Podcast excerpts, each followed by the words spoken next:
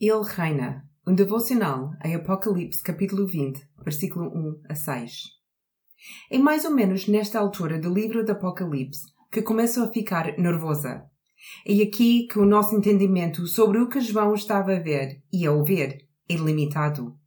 Alguns até chamaram o Apocalipse 20, 1 a 6 de a loucura do milênio, Poderíamos passar muitas horas juntos a descortinar todos os símbolos e as diversas teorias sobre o período de mil anos, a que chamamos milênio.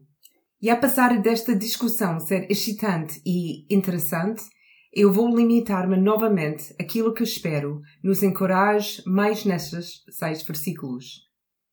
Independentemente do que penses acerca do milênio, quase todas concordam com esses três factos.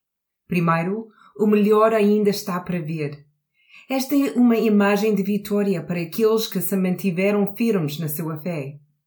Em segundo lugar, o futuro pertence a Jesus. Ele está lá com o seu povo reinando vitorioso. E terceiro, o futuro não está nas nossas mãos. Este é o plano de Deus, a desenrolar-se diante dos olhos de João. Ele não pode pará-lo ou alterá-lo. Deus está no controlo. John Stott sugere que há outras quatro coisas com quais todas as teorias deveriam concordar, mas nem sempre o fazem. Primeiro, os mil anos são um símbolo e não uma estatística. No livro do Apocalipse, os números são símbolos então os mil anos também são um símbolo.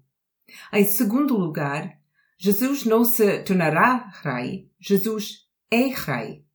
Terceiro, a igreja não é uma vítima indefesa.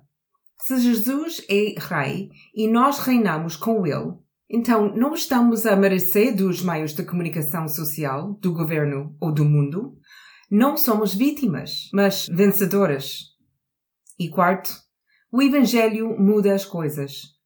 As boas novas de Jesus Cristo mudam vidas porque realmente são boas notícias.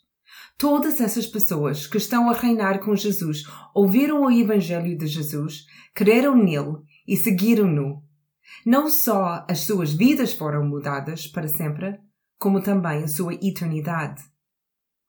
Existem coisas muito mais assustadoras do que ser um mártir o restante do capítulo 20 explicará algumas delas.